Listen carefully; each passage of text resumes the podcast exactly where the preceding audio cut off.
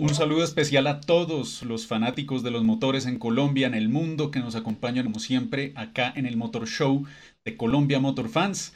Ya estamos acá todos conectados, todo nuestro equipo de trabajo, para una nueva semana y un nuevo episodio de polémica, de análisis, de debate con las dos grandes clásicas que tiene este mes de mayo en el automovilismo internacional, las 500 millas de Indianápolis y el Gran Premio de Mónaco. Sin dudas, todos felices con este par de carreras legendarias. Así que voy a pasar a saludarlos a todos. Arranco con la chica del programa desde Manizales. Paula Rodas, ¿cómo estás? Bienvenida al Motor Show.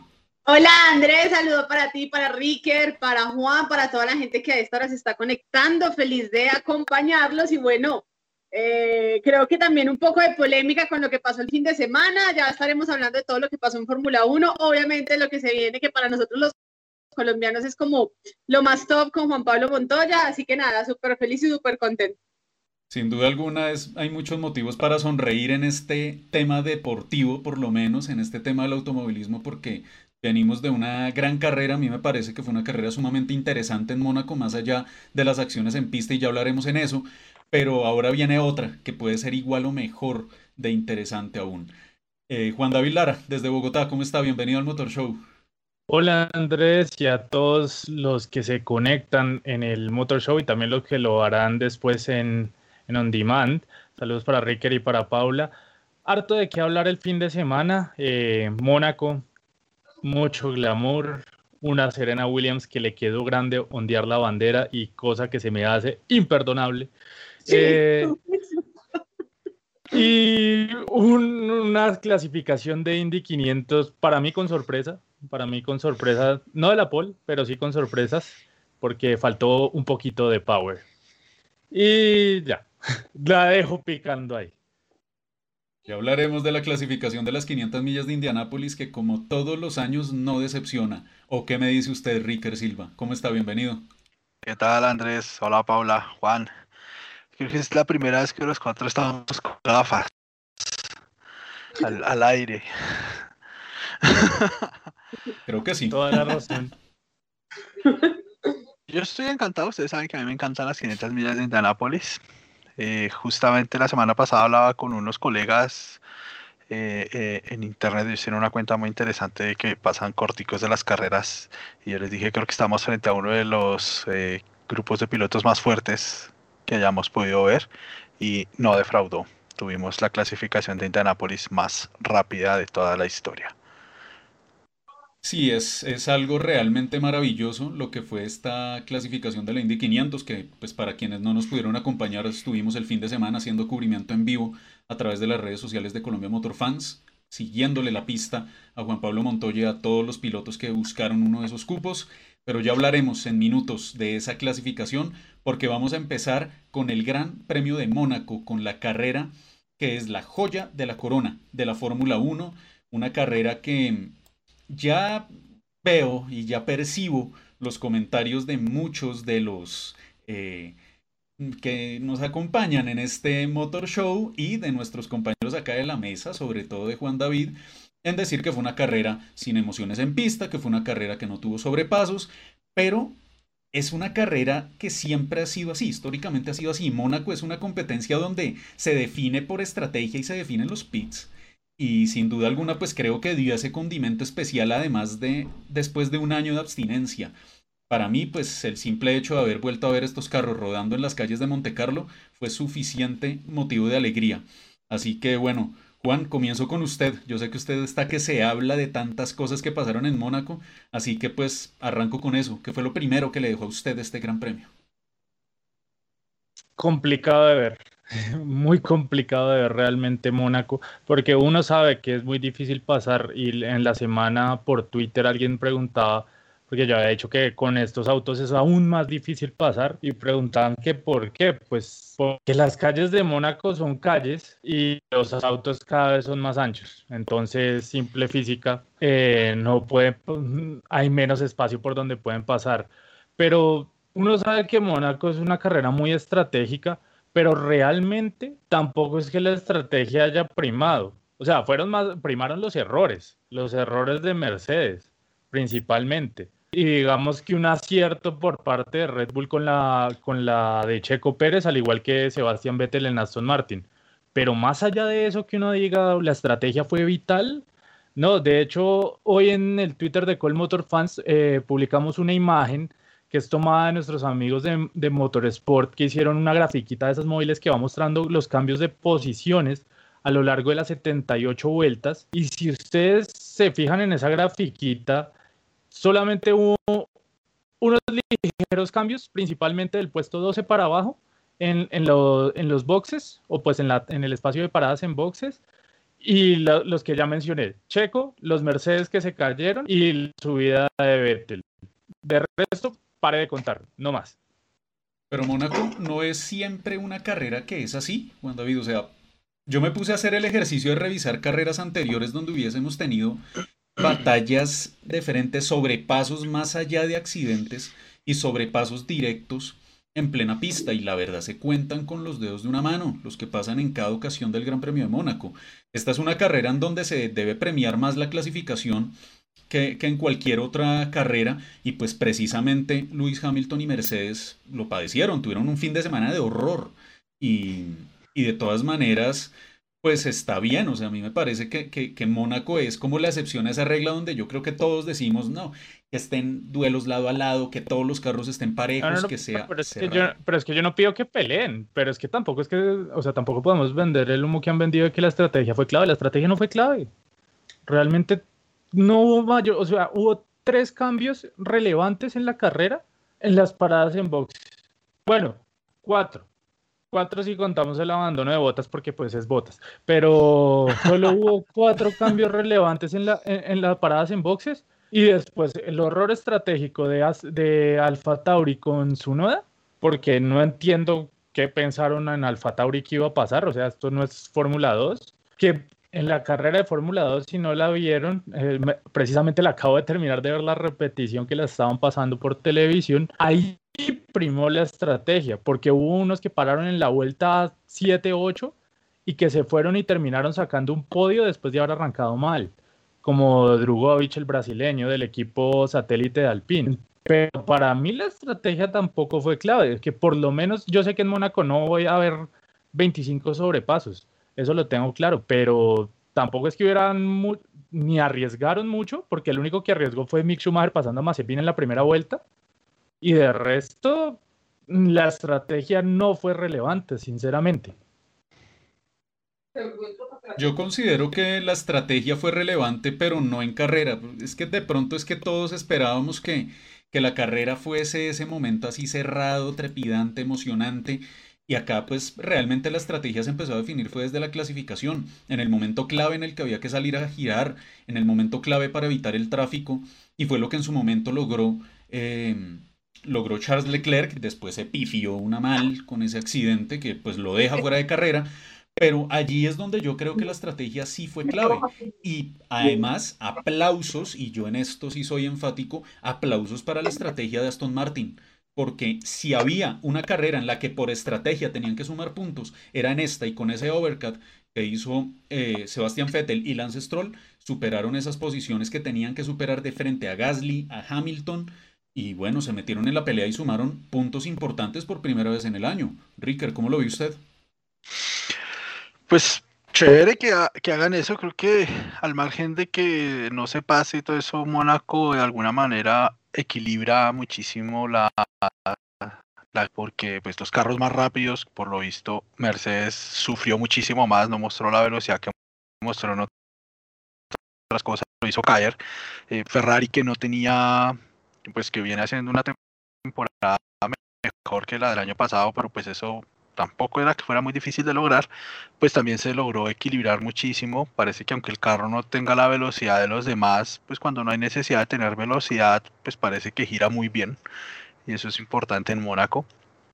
Entonces, entonces pues lo que estamos viendo ahí justamente es que se empareja mucho el, el, grupo de pilotos se emparejan los, los carros y es mucho más fácil que, por ejemplo, volvamos a ver un, gran manejo de, Sebastián Vettel y que ese gran manejo que seguramente no se le ha olvidado, pues muestre resultados que en otras carreras no. Em, quería solo decir que hace, hace, hace unos minutos, un par de horas tal vez, salió también sobre ese accidente de Leclerc, que en efecto eh, la falla que encontraron antes de la largada sí tenía que ver con el accidente que tuvieron el día anterior. Yo creo que al margen de que Mercedes haya tenido problemas con el pit, digamos que no es un problema como del equipo. Ahí como que falló, falló todo, ¿sí?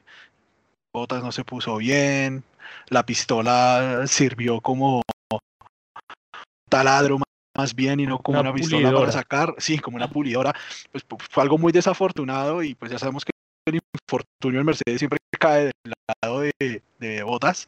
Pues veo el infortunio que acá está la imagen, o sea, aprovecho, es una para ponerla, aprovecho para ponerla y con un comentario supremamente acertado de alguien muy conocedor como es José Klobatowski Londoño, quien dice pues que literalmente la rueda no la pudieron sacar porque la pistola neumática de los pits se comió toda la tuerca.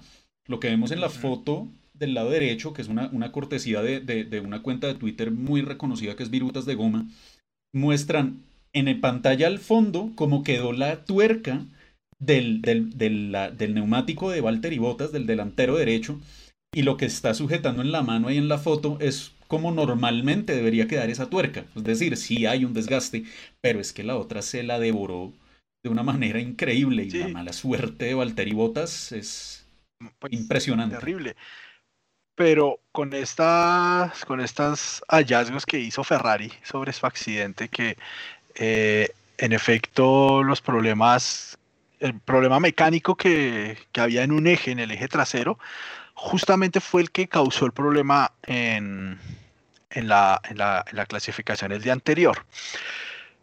Pues es, es típico de Binotto poner los ojos donde no debe y, y, cuando se dedicaron fue como a reparar las partes que se dañaron, pero no aparentemente, como ellos mismos dijeron, no revisaron por qué fue que ese carro se, se estrelló.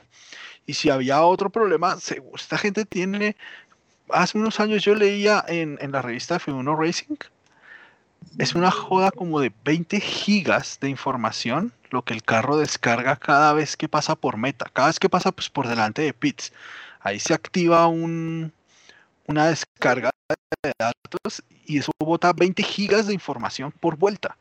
Es posible que en esas 20 gigas no hayan visto que algo pasó en la llanta trasera izquierda y eso fue lo que hizo que el carro se desbaratara. Creo que ahí hay un error terrible de Ferrari. O sea, de alguna manera lograron tirarse lo mejor que habían hecho en este año, que era la pole position en Mónaco, que era el 95%. Perdón, pero es que el que se lo tira es Charles Leclerc. Está bien, estoy de acuerdo con usted que, Walter, que eh, Matías Binotto no es el mejor jefe de equipo. Yo creo que ha cometido un montón de errores. Pero pues es que el que se estrella es Charles Leclerc. A ver, pero momento, momento.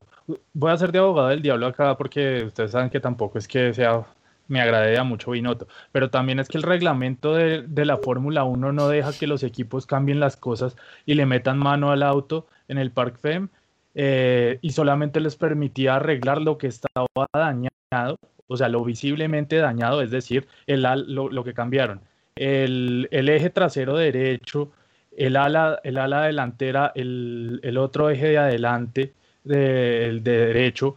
Entonces, igual, aún, aún así, hubieran sabido que eso estaba dañado o que lo hubieran tratado de reparar, no lo, primero no hubieran alcanzado a repararlo, como decía más o menos el, comunicado, no hubieran alcanzado a repararlo y además no le podían meter mano. O sea, ellos se dieron cuenta de que eso estaba dañado, fue cuando ya salieron a dar la vuelta previa porque habían arreglado lo que podían arreglar. De ahí para adelante no podían meterle más mano a ese carro. Entonces... No, en eso estamos de acuerdo. Pero ellos no vieron que ese tenía una fisura. Así digan acá Daniel Francisco Flores que, que por qué le echamos la culpa a Leclerc eh, si el que se equivoca es Ferrari no revisando los daños, porque Leclerc es el que maneja. Leclerc es el que maneja. La, situación no se habría ocasionado si Leclerc Digamos no que uno, uno, ocasiona uno el puede estar de acuerdo en eso. O sea, Leclerc pudo haber cometido un error y se estrelló. Pero si el equipo solo mira lo que aparentemente se dañó, es que además usaron esa palabra durante el fin de semana. Dijeron, aparentemente la caja no tiene nada. Y parece que aparentemente sí, le, sí vieron bien la caja y la caja parece que sí, aparentemente estaba bien. Pero ese eje tenía una fisura. Que haya sido antes o después del accidente, no importa. Fue una pieza que no revisaron. Y esto es Fórmula 1, esto no es cartismo que uno está ahí el fin de semana con los amigos y ajusta las cosas como puede. O sea, es Fórmula 1 es el Gran Premio de Mónaco, es una pole position. Pero ¿y si no Los puntos son arreglar, millones ¿qué? de dólares. No, ellos sí O pueden sea, arreglar todo lo que se dañe. Por Ferrari supuesto. Por eso, cualquier pero ¿y si presupuesto no- del mundo. Yo creo que lo que no querían era penalizar. Ellos sabían que si No, pero- la caja pero de hubiera cambios Claro, se el iban cinco problema, puestos el para problema atrás. ni siquiera es la caja de cambios. O sea, podían no, penalizar y cambiar el eje. Es solo cambiar el eje. Tenía una fisura. Se les pasó la fisura. De pronto no estaba dentro de sus protocolos. De pronto no hicieron nada mal. Pero ojalá no les vuelva a pasar. ¿sí? Hay que O, o revisar que, el carro. Paula. que eso les pasa. Yo, ¿O yo qué quiero vincular aquí a rompiera Paula, después de perdóname, que porque yo hicieron quiero la vincular aquí a revisión? Paula. Eh, entonces, ¿cómo queda Ferrari? ¿Se van a lamentar esta victoria entonces que pudieron haber tenido? Porque yo creo que si se daban las condiciones normales, Charles Leclerc era para que ganase allá en su casa. Y al, al perder esta victoria, entonces, pues Ferrari, que tendrá otra oportunidad este año, ¿de verdad los veremos como tan, con tantas opciones de, de subirse a lo más alto del podio? Mm, es una gran pregunta. Eh, y mucha gente ayer hablaba de eso. ¿Será que Ferrari, después de lo demostrado en Mónaco, va a empezar a levantar su nivel? Eh, siempre estaba la expectativa, bueno, después de lo que se viene en 2020, que todos sabemos que fue nefasto con Sebastián Vettel, el mismo Charles Leclerc. Yo creo que eh, ojalá lo que se vio en Mónaco, ojalá ese eh, rendimiento paulatino que viene creciendo, eh, en, el, en el equipo tifosi pues eh, se siga demostrando y se siga, se siga evidenciando en cada carrera, no como Alpine, que en una carrera está bien y luego viene y Fernando Alonso no pasa ni siquiera de la Q1. Entonces, no, yo creo que es, tratar de mantener obviamente el nivel y yo creo que puede pasar. No sé si para pelear una carrera, no lo creo, pero por lo menos sí para pelear podium y ya lo ha hecho Charles Leclerc, porque recordemos que Charles estuvo en una cuarta posición donde casi quedan podium, entonces yo creo que, que Ferrari puede no ganar un premio, no sé si puede ganar un premio, aunque hay que ver, porque pues eh, si Mercedes se equivoca nuevamente en tema estratégico y todas esas situaciones, eh, o de pronto Red Bull también se equivoque, pues pueda que pase algo sorprendente, pero para mí por lo menos pelear podium sí, eh, creo que sí puede estar ahí de la mano de McLaren. Bien. Ojo, Y a- ojo con el tema de los alerones de Red Bull y de Ferrari, que ha sido la vieja, vieja confiable de Toto desde hace una carrera, ha sido la vieja confiable de los alerones, pero ¿cómo da de vueltas la vida? El año pasado era el DAS y los Mercedes Rosas, ahora son los alerones de Ferrari y de Red Bull que son flexibles. Pero ¿Qué yo sí no entiendo ese tema porque la FIA dijo que iba a poner unos nuevos tests de flexibilidad. Eh, el test que van a poner no es como aplastando el, el alerón, sino que cogen, cogen el alerón y lo tuercen hacia atrás. ¿sí? Es como si lo jalaran y a, a ver qué tanto es capaz de torsionar. Y ese test, si no estoy mal, va a entrar para de un par de carreras. Dijeron que en Baku no. Ahorita no recuerdo muy bien. Yo pensaba que era justo después de Baku, pero veo que solo queda una carrera, entonces a lo mejor son No, más. es entre como unas- Baku, entre Baku y Francia, creo que es. Sí, ok.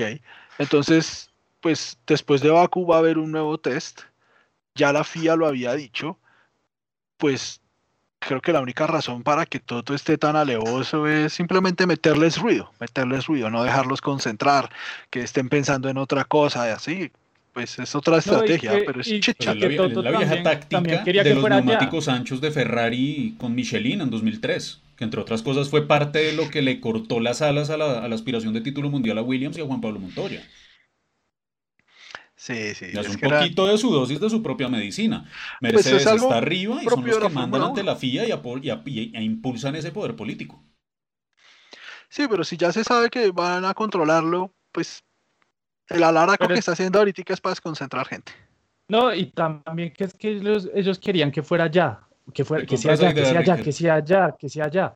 O sea que como a ellos los, los acosaron con lo del DAS el año pasado, y lo del DAS sí fue más o menos rápido en cierta, en cierta medida. Digamos que hasta incluso todas las no sé cuántas quejas que puso Renault sobre Force, bueno, Force India, dame el favor, eh, sobre Racing Point. Eh, Racing Point el año pasado, todas se resolvían más o menos rápido y las investigaciones iban rápido. Entonces ahora todo, está, bueno, apúrenle, apúrenle, apúrenle, resuelvan esto porque entonces a mí me molestan por el DAS, pero ellos hacen lo que quieren. Y entonces es que mm es que una cosa es cuando uno es el beneficiado y otra cosa es cuando uno es el que está siendo perjudicado y lo pongo entre comillas porque no sabremos, porque lo mismo podrían decir todo el resto de equipos la temporada pasada y quién sabe cuántos años desde la era híbrida podrían decir todos los equipos que han pasado por Fórmula 1. Además, vea, vea, yo, yo creo que está, va, muy alineado lo que usted dice, Juan David, con lo que comenta Orson Cárdenas en Facebook Live, que invitamos a todos a que sigan enviando sus comentarios y, y ahora pues ustedes verán en la barra acá al lado izquierdo de su pantalla los mensajes que se publiquen, por ahora están en YouTube y en Twitch, esperamos extenderlo a Facebook en los próximos episodios, pero los comentarios que ustedes vayan publicando se van a ver aquí en pantalla también para que ustedes interactúen. Orson Cárdenas en Facebook Live dice... Eh, así lo dice él, jode Mercedes y ellos felices con el DAS el año pasado. Entonces, pues es parte, ¿no? Digamos, de esa, de esa situación, pero más allá de, de, de que moleste o no por el alerón flexible Mercedes, pues es una carta que están empezando a impulsar más fuertemente porque en este, en este Gran Premio de Mónaco Mercedes se vio muy mal. Mercedes se vio muy lejos y bueno, pues acá, acá yo sí tengo que cobrar porque yo fui el único de esta mesa que dijo que ganaba Verstappen. Los demás estaban convencidos que Mercedes iba a ganar, entonces pues, pues bueno, aprovecho a cobrar por ventanilla. Pero bueno, ¿cómo vieron la actitud de Luis Hamilton? Mm. Estaba bravo. O sea, realmente. Bravo es un eh, cariño. No, o sea, yo escuchaba el Team Radio, inclusive hoy en la mañana, eh, volví a escuchar el Team Radio de Lewis Hamilton y hablaban, oiga, me hacen pues cuidar los neumáticos y estoy detrás de ellos. Es en serio, o sea, era, era increíble lo que decía Lewis Hamilton. O sea, el tema de estrategia en Mercedes falló absolutamente todo, o sea, no le pegaron a una ni siquiera en prácticas libres. Eh, entonces, pues uno dice, ahí qué fue lo que pasó. Y le han tirado muy duro a Lewis Hamilton por lo mismo por su actitud y pues obviamente, oye, tienes un coche más fuerte y por qué no estabas adelante y por qué no sobrepas no hiciste los sobrepasos, pero bueno, es que también hay que ver el circuito donde Mónaco pues es completamente distinto, estos coches son un poco más amplios y pues obviamente el tema de sobrepasos no es tan fácil y tan factible hacerlo allí. Pero Hamilton se debe sentir tranquilo porque por lo menos no abandonó, salió libre de la zona de pits como botas que llegó y chao. O sea, de alguna otra manera, pues tranquilidad, por eso sumó puntos y perdió el liderato, y yo creo que eso va a ser un revulsivo para él, por lo menos para poder volver a recuperar el liderato, tanto Mercedes como tal en constructores, como en la clasificación general como pilotos en Baku.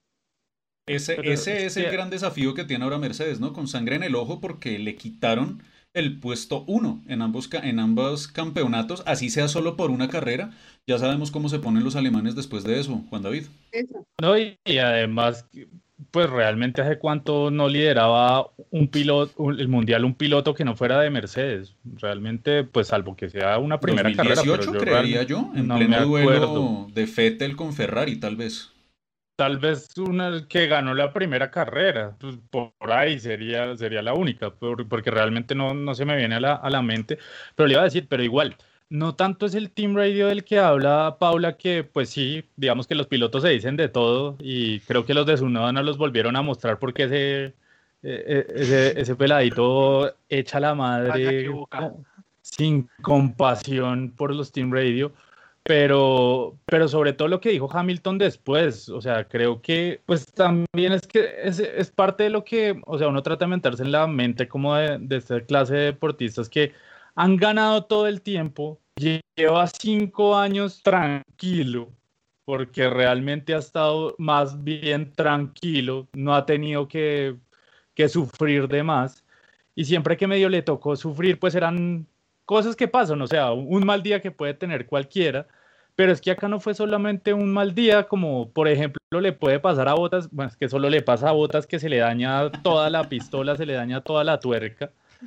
que bueno, puede, pasar, o sea, puede pasar, o sea, es muy raro que pase y le pasa a Botas, pero puede pasar. Pero que Hamilton en todo el fin de semana no la agarró, no agarró una, no vio una, hicieron las cosas mejor incluso con Botas que con el mismo Hamilton. Entonces, pues para un tipo que lleva cinco años relajado, feliz de la vida, que bueno, de pronto tengo un mal fin de semana, pero igual sé que voy a ganar las siguientes ocho.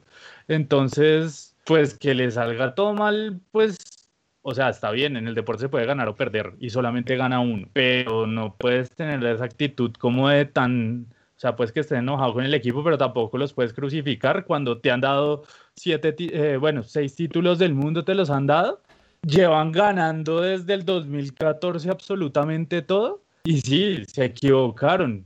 Y puede que, como yo les decía, o sea, Leclerc era el que manejaba, no Binotto.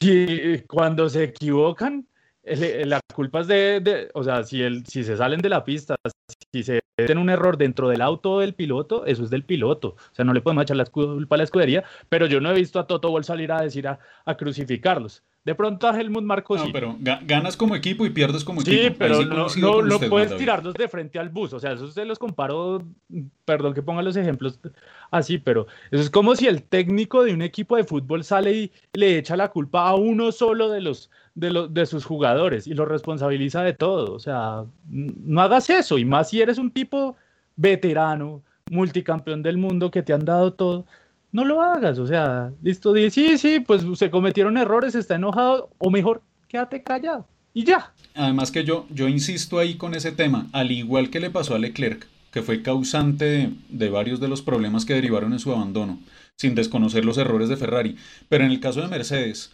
Lewis Hamilton es el que se pone a sí mismo el problema, entre comillas, y lleva a tener este mal resultado cuando clasifica séptimo en Mónaco, cuando él sabe más que nadie que la posición de privilegio es, o sea, por, mal haber estado tercero o cuarto en la segunda fila, pero es que no te puedes dar el lujo de clasificar en la cuarta fila en Monte Carlo. No sé en la historia cuántos pilotos hayan ganado el Gran Premio de Mónaco habiendo arrancado séptimo en la grilla. La verdad desconozco ese dato, pero no creo que hayan sido muchos. No, pero lo vamos a buscar. Por allá en los 50 de pronto. Mientras tanto, Tal vez, tal vez, o sí, no sé realmente, pero mientras, mientras Juan David va buscando ese dato, y, reitero, gracias de verdad a todos los que mandan sus comentarios, lo que dice Juan David coincide más o menos lo que dice Samir López en Facebook Live. Me parece que Hamilton es muy grosero con el equipo después de tantos títulos que le ha dado. Ahora, ¿cómo va a ser esa, ese cambio de switch? ¿Cómo va a ser esa, esa darle la vuelta a esa situación para llegar a otro circuito callejero y exigente como es Bakú? en la próxima fecha del campeonato. Mercedes, con sangre en el ojo, pues tendrá que ir a pelear ahora para perseguir a Red Bull. Pero yo ahí sí no estoy tan de acuerdo con ustedes. Eh, o sea, Hamilton estaba frustrado, está en su mejor temporada, está haciendo el mejor trabajo que puede y, pues el equipo tomó unas decisiones que, que no salieron bien. Pues cualquiera se enoja y creo que eso fue lo que él demostró principalmente cuando lo creo lo llamaron muy temprano realmente, esa no era la estrategia, o cosa opuesta hizo Red Bull con Pérez, que lo tuvieron en piso un montón de tiempo y pues lo lograron subir del noveno al cuarto. Es interesante como, como las dos estrategias funcionaron tan diferente. Y, pero, no sé, para mí es simplemente un incidente ahí en el equipo, pues bueno, pasó y punto. Sí, él, se la pasa repitiendo lo de. Eh, no, pero él es el que. Él mismo, Hamilton, todas las veces que tiene problemas en el equipo, es el que sale y dice: En Mercedes ganamos como equipo y perdemos como equipo. Punto. Pero los tiró bajo el semana, perdón. Pero, no los tiró bajo el bus. Qué pena, pero este fin de semana les, les empezó a dar palos desde las prácticas. Y se, Mire, seguro o, o sea, estará todavía bravo de pronto, pero que vaya eso a repercutir en Baku, si para nada. usted se equivoca, en su, en su trabajo del día a día y llega su jefe ah, que es el que trabaja con usted y usted trabaja con un equipo y todo el tiempo la sacan bien, los felicitan, los, les dan un ascenso, les dan lo que quieran y un día se equivocan, alguien de su equipo y usted lo va a echar al, se lo va a echar entonces a, los lobos porque se equivocaron, porque tuvieron fue a los lobos? Alguien perdió el trabajo en Mercedes a Toto le van a quitar algún bono. No va a pasar nada de eso. Simplemente fue una carrera que no salió bien y que además no pudieron ni siquiera minimizar los daños. Pero hay que aprender a hablar. Eso se lo dije a los desde que hablamos de los pilotos colombianos en karts. Tienen que saber hablar. O sea, eso es saber hablar. Sino, sino que digan lo que quieran y todos seamos como los políticos colombianos que no dicen absolutamente nada y sale la jefa de prensa de, la oposición a decir cualquier cosa. No. No, no, no. Va a tocar sacar la campanita de Juan Diego Alvira acá para, para decirles pues que ya hay tiempo. Le botó el no, pero quizás no son las formas. Pero que se queje por los andenes. Punto. Olivier Panis ganó saliendo 14 en el 96 y hasta ahí llegué. Ah, pero es que en el 96. Eso también pasa en Mónaco. dice Ricardo Silva, vea. En, Mónaco las, las carreras que traen resultados raros es porque, porque se viene encima el Mediterráneo. Bueno, y entonces, ¿cómo, ¿cómo creen ustedes que seguirá este tema en el Gran Premio de Azerbaiyán? Mejor dicho, ¿ustedes creen que, Mercedes va a recuperarse y va a volver a la punta del campeonato y va a volver a estar adelante en este siguiente Gran Premio? También es un circuito callejero y muy sinuoso y parece que eso no le viene muy bien a Mercedes este año. Pero tiene una recta de dos kilómetros y pico. Eso le ve bien. Eso parece que le viene de Tres. Un sector de tres es rápido, pero el segundo sector con esa más seguidilla de curvas lentas, ojo con Red Bull. sabe? Pues ahorita también que Paula estaba hablando de lo de, si, si, Ferrari de pronto podría volver a ganar, pues el único circuito que se parece a Mónaco en la Fórmula 1 es Hungría. De pronto ahí tengan la oportunidad otra vez de brillar, de pronto no de ganar, pero de estar ahí, de pelear el podio, de pronto quedar segundo y tercero, o que ¿quién, quita, de pronto sí ganan, porque son circuitos muy similares, pero pues vaya uno a saber, realmente ahorita, por la pifiada que me pegué la semana pasada que aseguraba que iba a ser una carrera de Mercedes, pues no, quién sabe qué vaya a pasar. Al margen de que puedan recuperarse inmediatamente, pues apenas vamos cuántas carreras en este campeonato. ¿Cinco carreras? ¿Seis carreras? Cinco de 23, como dice DC12, F1 en YouTube. Queda un montón de temporada por delante. O sea, no importa si no recuperan la, la punta en Baku, lo que importaría para ellos es que en Abu Dhabi estén adelante. Pero Andrés, tiene, tiene por ahí lo, lo, lo, pongo con la tabla de posiciones, que quiero, quiero resaltar algo de esa tabla de posiciones para que me la pongan ahí en pantalla, porque es que más allá de, del tema de Mercedes contra Verstappen, es ese tercer lugar, esa línea naranja que hay aparece ahí en tercer lugar entre las dos azulitas. Qué batalla hermosa en el campeonato de pilotos entre cinco con Checo Pérez, con Leclerc, yo los meto ahí, Carlos Sainz está remontando y McLaren y Ferrari en constructores. Sí, no, y sobre todo que Lando Norris está tercero, porque bueno, que Checo esté a tres puntos de botas, pues no sonaba descabellado en la, en la, en el papel antes, tres puntos de botas, bueno, vaya y venga. Pero es que nadie tenía en cuenta a Lando Norris metiéndose tercero a 10 puntos de ellos ese, ese, es, una, ese es un, asterisco muy grande y que desafortunadamente para McLaren es Lando, es escudería Lando, porque Daniel Richardo está más perdido con ese McLaren, pero más perdido. Richardo no le encuentra la vuelta a ese McLaren. Sí, bueno, esperemos que haya sido también porque Mónaco es muy particular de pronto, porque igual venía, venía de una buena carrera en España. no, pero él venía de una buena carrera en España. Esperemos que pueda retomar eso. Esperemos que pueda retomar y que, sea solo un traspié en la, en la recuperación. Paula, entonces, Daniel Ricciardo, ¿no? ¿Cómo lo ves con McLaren? Ay, no, yo la verdad sufro mucho con Ricciardo. Eh, porque es duro, ¿no? Eh, no se acopla, aunque bueno, le está pasando casi que lo mismo con Renault el primer año, ¿no? que le costó bastante acoplarse, que hasta el segundo año fue que empezó como a mostrar obviamente esa mejoría. Espero que con McLaren no sea así, porque pues hay que ver que, que Lando quiere ser el líder y lo está haciendo y está llevando obviamente la batuta del equipo en tema de sumatoria de puntos, en tema de podium, porque es su segundo podium en este 2021. Entonces sí, hay un poco de frustración con Daniel Ricciardo, eh, que conoce muy bien Mónaco, que es una pista en la que él le ha ido bien, eh, pero pues este fin de semana no, ni siquiera pelear por tema de Q3, eh, la carrera totalmente mala, entonces esperemos que con Baku, donde también ha sido el protagonista, pues de alguna manera logre levantar un poco su nivel. Sin embargo, creo que tomará tiempo, tomará tiempo y yo creo que Daniel Ricciardo puede empezar a mostrarnos algo, yo creo que después de mitad de año.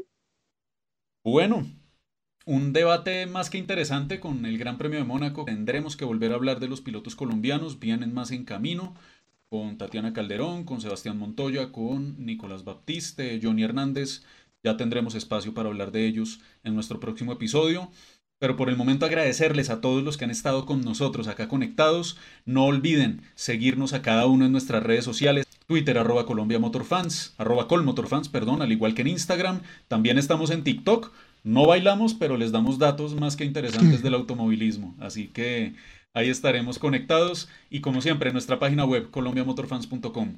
En nombre de Paula Rodas, Juan David Lara, Ricard Silva, soy Andrés Gutiérrez. Gracias por acompañarnos y nos vemos la próxima semana aquí en el Motor Show de Colombia Motor Fans.